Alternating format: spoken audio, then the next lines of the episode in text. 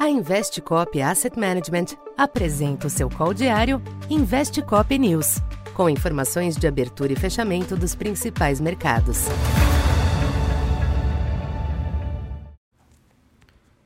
Boa tarde. Eu sou Silvio Campos Neto, economista da Tendências Consultoria, empresa parceira da Investcop. Hoje, dia 23 de outubro, falando um pouco do comportamento dos mercados nesta segunda-feira. A volatilidade dominou os mercados internacionais nesta segunda, em dia de agenda esvaziada e no aguardo de fatos novos ligados ao conflito no Oriente Médio. A não escalada da guerra por hora, com Israel ainda evitando a incursão terrestre em Gaza, ajudou a manter um clima mais ameno hoje. Com isso, o petróleo cedeu cerca de 2%, com Brent de volta aos 90 dólares. Isso ajudou a esfriar a pressão nos yields dos Treasuries após a taxa de 10 anos alcançar 5% pela manhã.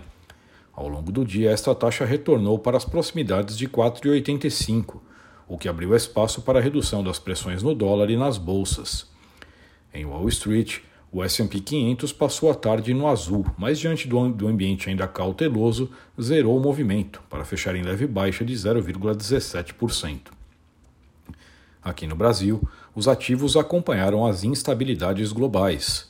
A taxa de câmbio chegou a romper brevemente o piso de R$ 5,00, mas recuperou parte do terreno até o fechamento em 5,01, queda de 0,29%.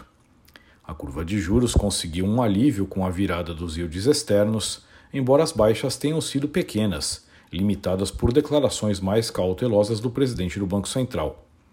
Por fim, o Ibovespa oscilou entre perdas na abertura e ganhos durante a tarde, até encerrar a sessão novamente no vermelho, aos 112.700 pontos, queda de 0,3.